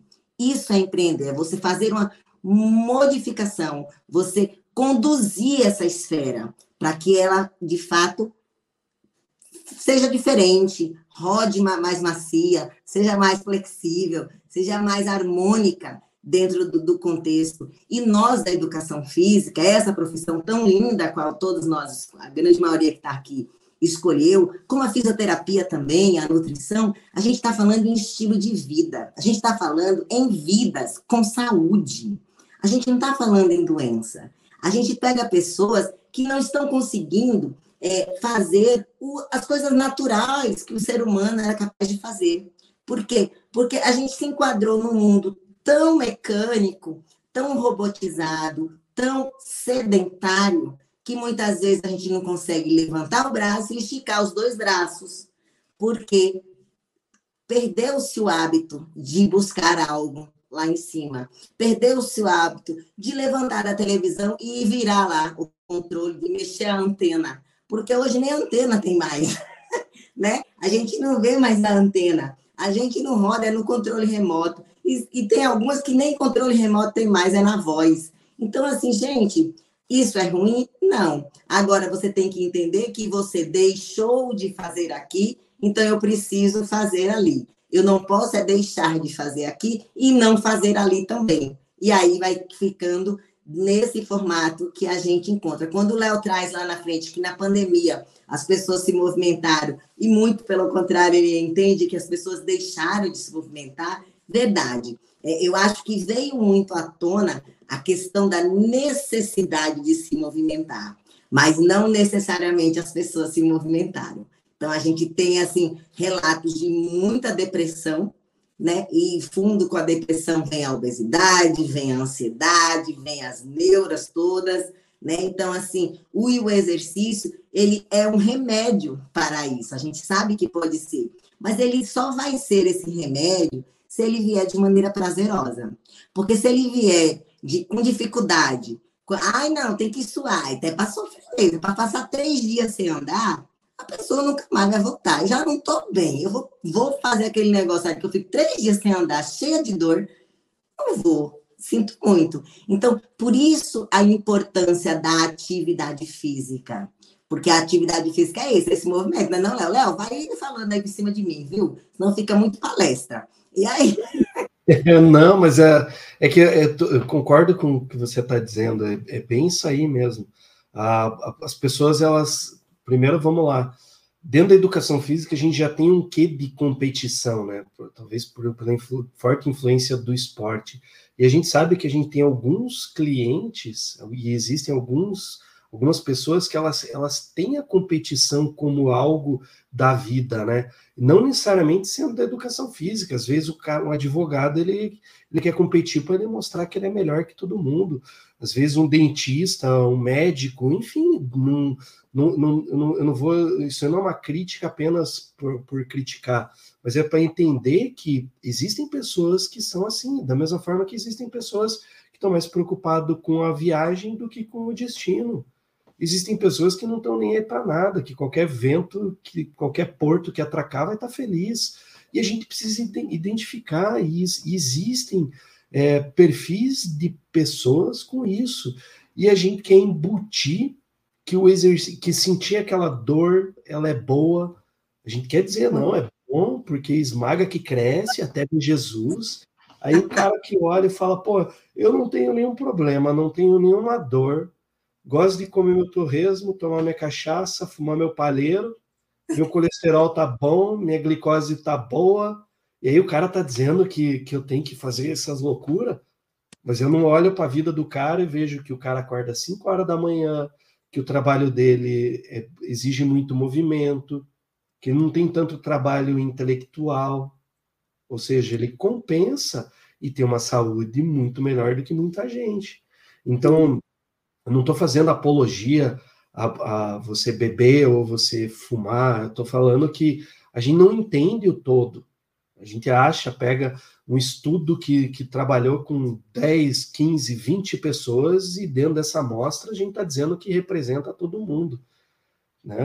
A gente está no período eleitoral aí, a gente tem 3 mil amostras e está dizendo que vai representar por 200 milhões de, tirando menos, né? Porque nem todo, todo brasileiro ele vota, mas é complicado. Você tem que ter características que representem para você formatar uma pesquisa dessa, e não simplesmente de forma aleatória. Então tem muita coisa, e é, é assim, né? Pesquisa, estatística é assim, né? Quanto maior, maior for a tua amostra, melhor a tua estatística. Então, é, é, isso, isso é importante. E a gente está mais preocupado também o que está dentro do, do, dos padrões de normalidade, a gente nunca olha para os outliers, né? Então, será que o que a gente precisa atender são os outliers? Porque trabalhar com quem tem uma genética abençoada por Deus, que já tem uma predisposição comportamental né, saudável, isso é tranquilo. Agora, você trabalhar com quem realmente precisa, pessoal, e daí não adianta a gente falar, ah, é porque educação física era da saúde, só que, pô, para ser área da saúde, eu tenho que entender de doença também, eu tenho que entender de, de qual, que tipo de doença. É doença social, né, comportamental, se é doença dentro de uma patologia, daí uma fisiopatologia, se é a doença é de cunho emocional, ortopédica, enfim, que tipo de doença? Sempre falo assim, né, você falou o termo, eu sempre falo, o exercício ele pode ser o remédio, mas veja, Ele pode, porque o medicamento, o medicamento, dentro da classificação, você tem medicamento de tarja preta. Então, será que a gente não está prescrevendo exercícios tarja preta para um público que não é tarja preta? Porque eu tenho que ter recurso, as pessoas não têm tempo, mas quem diz que eu tenho que fazer algo de 5 minutos, 10 minutos na alta intensidade? O dia tem 24 horas, eu fraciono e ao longo do dia vai se movimentando. Talvez isso seja melhor do que simplesmente embutir determinadas é, atrocidades que fazem com públicos que portam necessidade, cardiopatas, hipertensos, eu não controlo absolutamente nada.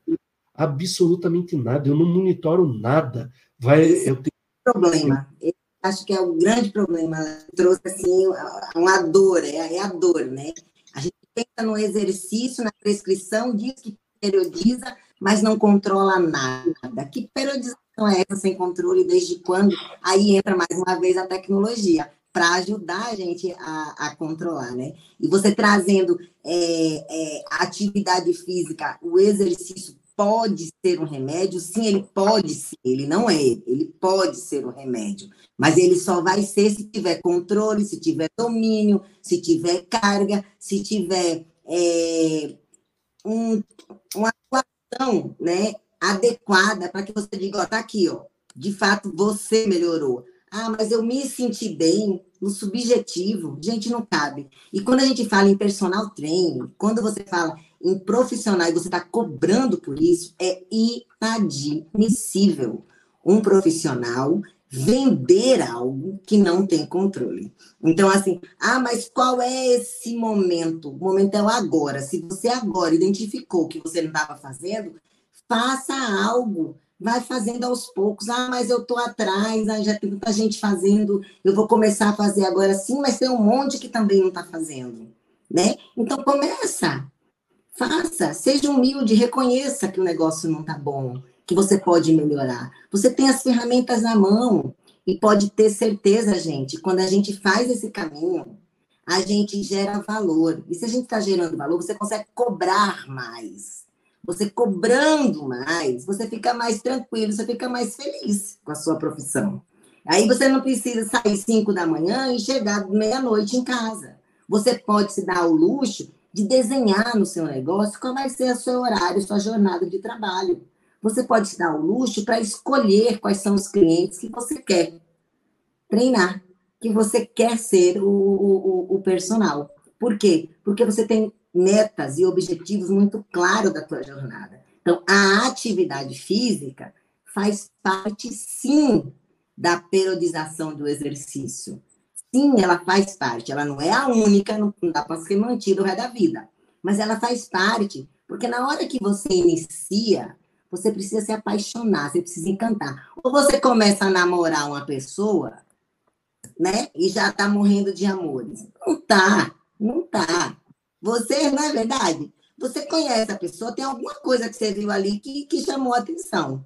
Mas aí, no decorrer, com o tempo, você está caindo de, de, amores ou não. Você fala, ixi, não deu certo, né? Então, assim, precisa de tempo, precisa de amadurecimento, precisa de contato, precisa de engajamento, que é o nome da, tecnologia, que é um relacionamento, né? É isso.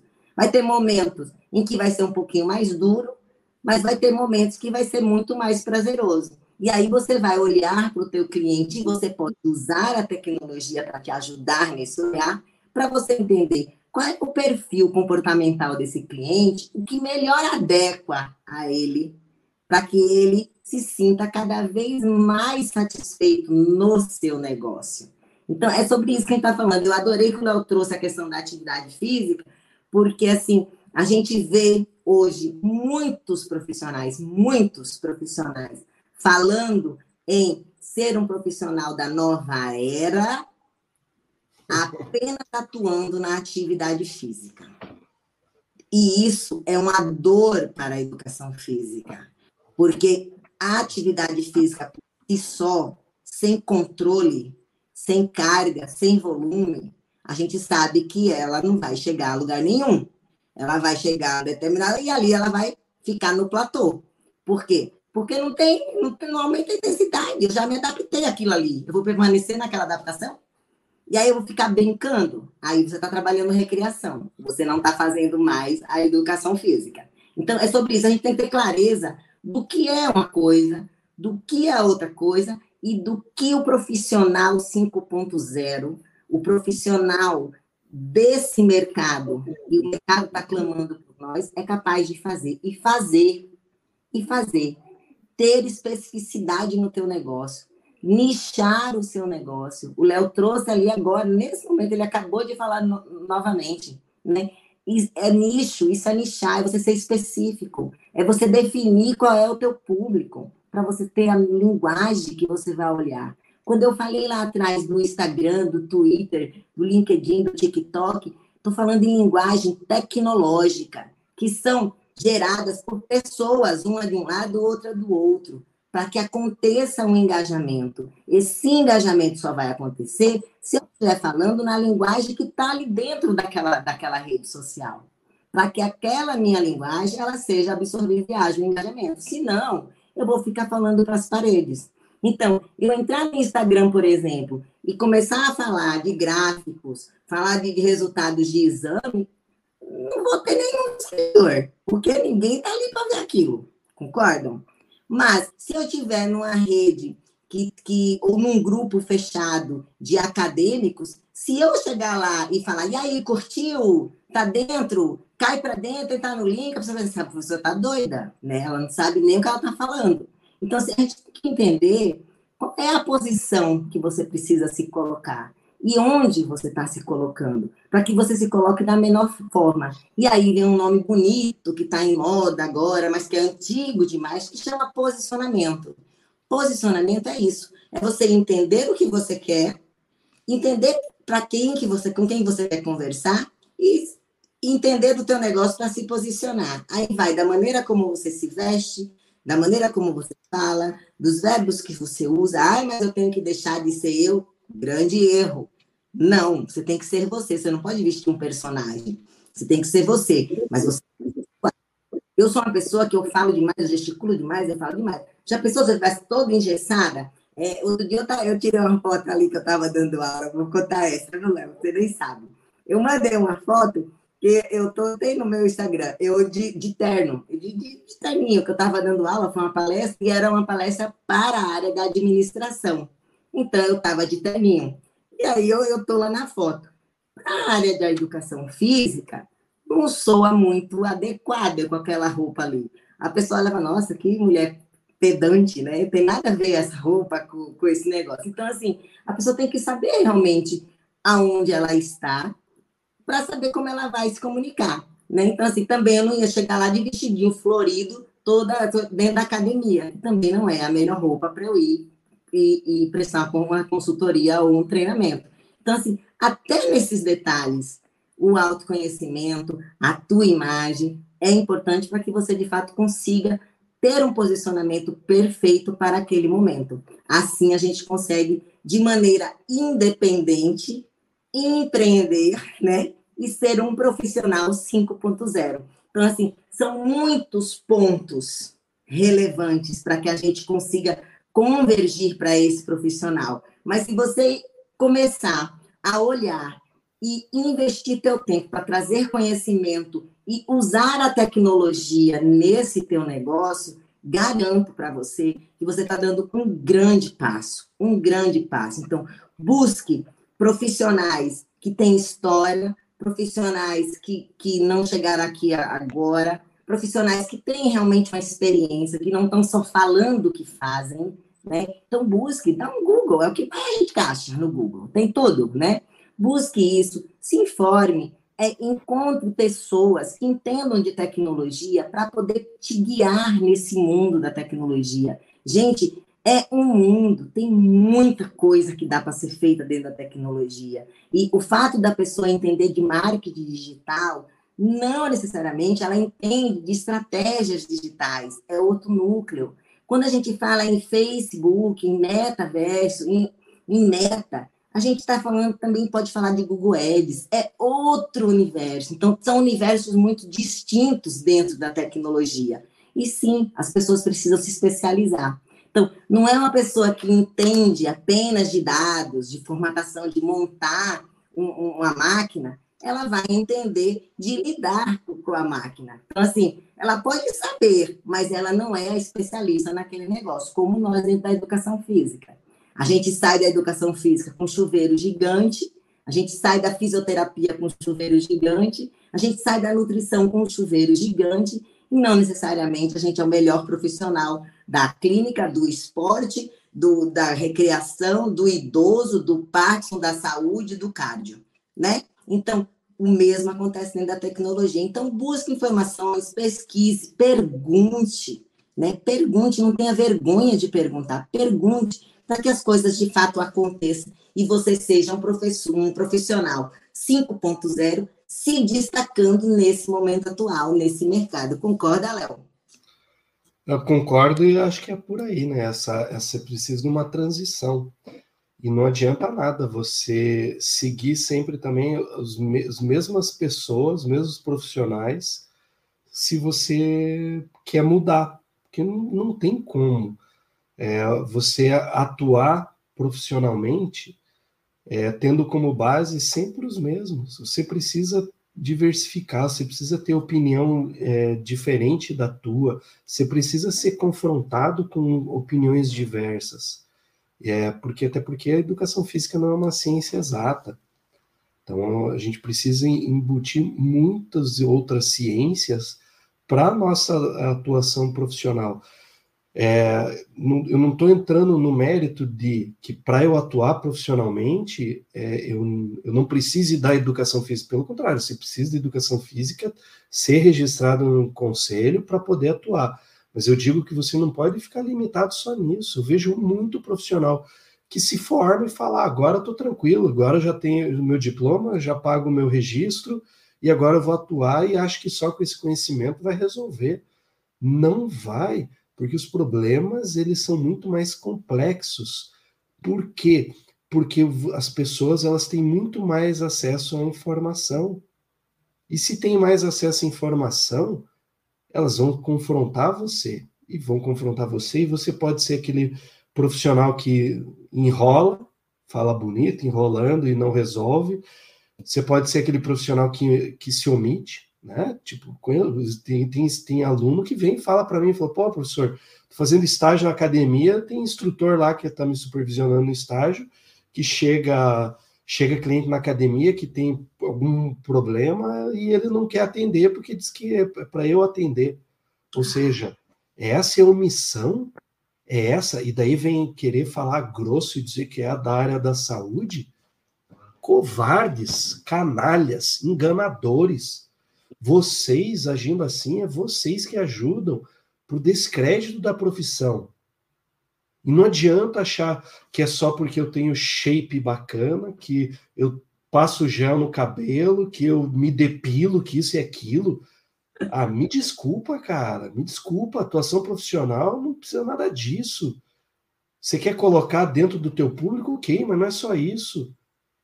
Pô, você tem, tem, tem que ver aquilo que vai confrontar o cliente. Pô, tem, tem consumidor que fica incomodado se você está comendo a tua marmita do lado. Aí está procurando, ah, mas é o meu. Foi, cara, mas é o momento, aquele momento ele está pagando para você se dedicar a ele. E, eu, e é uma das coisas que eu falo, pra, eu, eu não ligo em sala de aula se a pessoa quer quer comer a sua marmita ou não, eu não, eu não ligo, cada um faz o que quiser, mas esse é meu perfil. Mas da mesma maneira eu posso dizer e falar assim: boa parte hoje dos egressos dentro da educação física nem sabe o que, que é atuar com a educação física, porque pega como hobby um esporte ou a musculação, né, gosta do ambiente de academia e fala, e acha que é fácil. Por que, que é uhum. fácil? Porque é só para levantar peso e contar e, e é isso? E aí você quer o quê? Você quer cliente que te pague para financiar a tua, a tua musculação, o teu suplemento, então você está preocupado com você. Não vou entrar no mérito se está certo ou errado, mas se é isso que você está fazendo, tem algo muito errado acontecendo com você sendo profissional. Você só é um atleta frustrado que precisa de alguém que te patrocine para o teu bem-estar físico, mental, espiritual, porque É você que quer isso, mas você não, o teu cliente não quer isso. Então, o que, que você está fazendo? Você quer repetir? Aí o pessoal fala, pô, ah, porque metodologia de treino, porque isso e aquilo, porque olha, os, os caras estão fazendo. Foi, pô, os caras têm 30 anos de, de, de, treinamento, você nunca fez nada, você quer começar com feijão com arroz, é o basicão. Não é que tem métodos avançados de treinamento que vai resolver o teu problema. Você tem, um, você tem uma progressão pedagógica. E aí vamos pensar lá no início da pedagogia do esporte, aquilo que sempre influenciou. Cadê a base? As pessoas com hoje com 30, 40 anos que odiavam a educação física escolar, eram aversos à, à, à educação física escolar, a se movimentar por uma série de fatores. Aí chega na academia e aí você faz o quê? Você só faz a pessoa lembrar o porquê que ela odeia a educação física e não mostrar um outro lado. Então, pô, pessoal, é fácil você falar que o exercício é bom, porque pô, onde já se viu ia rotar que é o cara, que isso é aquilo. Só que daí você olha para a janela da realidade mesmo, não para a janela que você fica 12 horas dentro do ambiente de academia, que está todo mundo ali sarado, e, e, deduz que aquela amostra ela representa o todo, porque você não consegue interpretar que isso não chega, acho que a 10% do, da população brasileira. Então a tua visão de mundo ela está totalmente conturbada, ela está perturbada.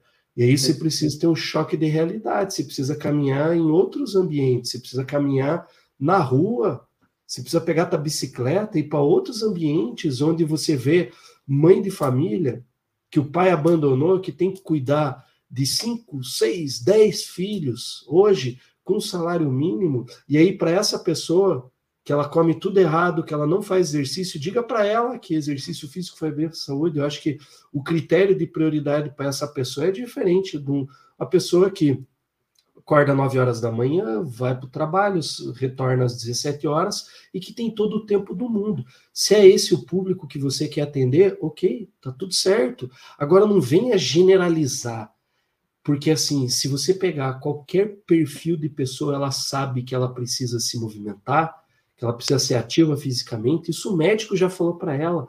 Já falou que também ela precisa mudar o tipo de alimentação. Já falou, mas aí me diga como, em que momento? Aí vem dizer, vem os, os empatas, né? Ah, você precisa ter empatia com as pessoas. Empatia, você quer ter empatia, você não consegue ficar cinco minutos escutar a pessoa falando da vida dela, das dores dela, porque você já deduz. E isso é um princípio dentro da avaliação física. A avaliação física ela deve ser neutra. Você deve ouvir a pessoa dentro de uma anamnese sem fazer juízo de valor e sem você tendenciar algo que você julga ser melhor para ela. Cadê a neutralidade? Cadê a imparcialidade? Então, dentro desse processo, eu vejo que se você quer se posicionar mesmo nesse mercado, é o que a Flávia falou, que o Valdir Soares sempre fala, é em terra, em terra de robô, ser humano é rei. Seja esse humano, não queira ser competitivo. Cara, se teu aluno quer competir, problema dele.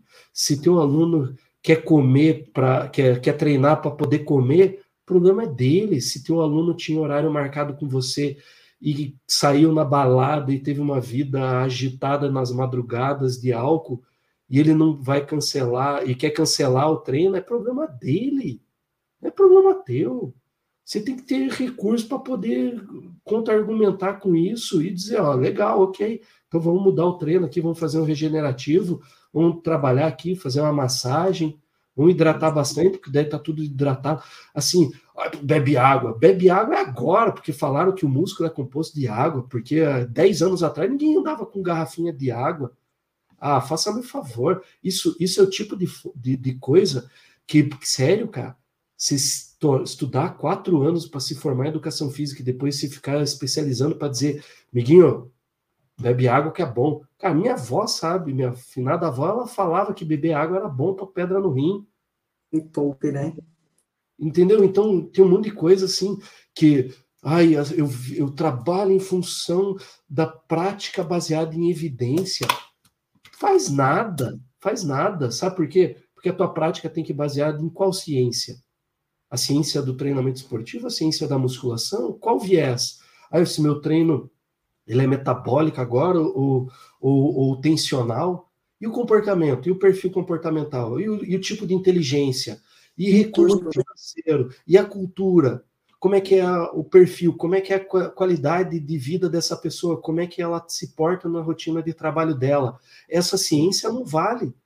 Então, pessoal, ou vocês começam a abrir a mente para saber o que vocês têm em mão como interventor profissional, e aí sim, sendo aquele profissional que vai realmente influenciar, ou você vai ser igual cara que é viciado em jogo, que só contabiliza aquilo que ganha, não aquilo que perde.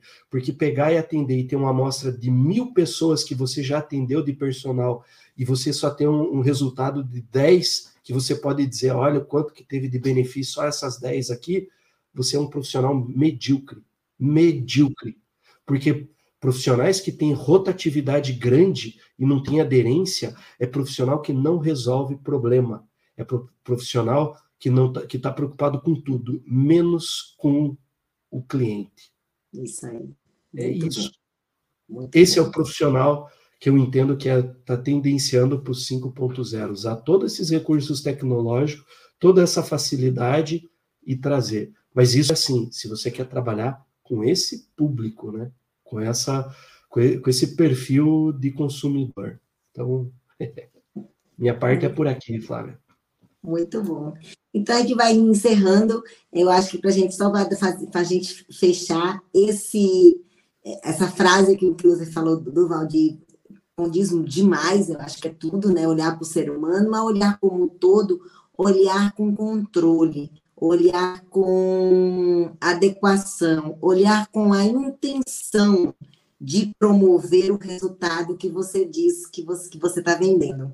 Olhar com a intenção no teu negócio, no teu serviço, na tua empresa, porque sim, você é uma empresa né? E uma empresa precisa de regras, uma empresa precisa do negócio, uma empresa precisa de resultados, resultados positivos, precisa aprender a ser melhor, precisa ter competitividade, sim, sim, o mercado é assim, mas você tem que estar antenado, buscando sempre esse conhecimento. E aí a gente vai falar que o profissional personal 5.0, no meu entender, e eu coloquei isso, eu e o Léo, no artigo que a gente escreveu e subiu hoje no blog, é o personal life. Porque o personal life que a Humana está trazendo para a gente, ela é exatamente composta nesse programa do comportamento humano, do marketing, do negócio, da questão técnica e do, do, do, business, de como você, você conduzir o social, o network daquele, daquele negócio. Então, são pilares muito fortes e que vêm com uma proposta com profissionais muito top falando sobre o assunto, com muita propriedade. Então, por isso que eu não, não deixo de mencionar nenhum nem o Léo e acredito viamente na proposta, porque não é mais um curso, é de fato uma certificação, porque tem um olhar nessa formação, tá? Então, assim, eu tenho um curso de conexão, de atendimento, de comunicação, sim, porque eu também falo nesse olhar, mas a certificação, ela não só tem a comunicação, ela tem todas as, outras partes que eu não tenho, né? Então, assim, eu falo, eu indico, e eu é, tem todo o meu respaldo, meu, do Léo, do personal empreendedor, porque sim, a gente entende que é de fato esse profissional que o mercado tanto está querendo e tanto está clamando. Esse profissional 5.0 sendo o personal live. Na, na nossa questão de fechar o mercado, e a nossa pergunta era como se preparar para esse mercado 5.0, essa foi a chamada do nosso podcast de hoje. Então, você se prepara indo buscar conhecimento de qualidade, você se prepara quando você se abre para aprender, para olhar para si e para ver, putz, até aqui eu estava falhando nesse ponto, nesse ponto, nesse ponto, e eu de fato quero melhorar. Eu de fato quero ser esse profissional que o mercado está clamando. eu vou ser. Então, você se dispõe a fazer. Se dispor a ser não significa que você tem que começar perfeito. Não. Se você olhar e for começar perfeito, sinto muito, meu amigo, você está começando tarde. Já era para você ter começado há muito tempo. Então, assim, a gente de fato tem que olhar e tem que se abrir para aprender. E porque a gente está indicando a, o personal life? Por esse motivo.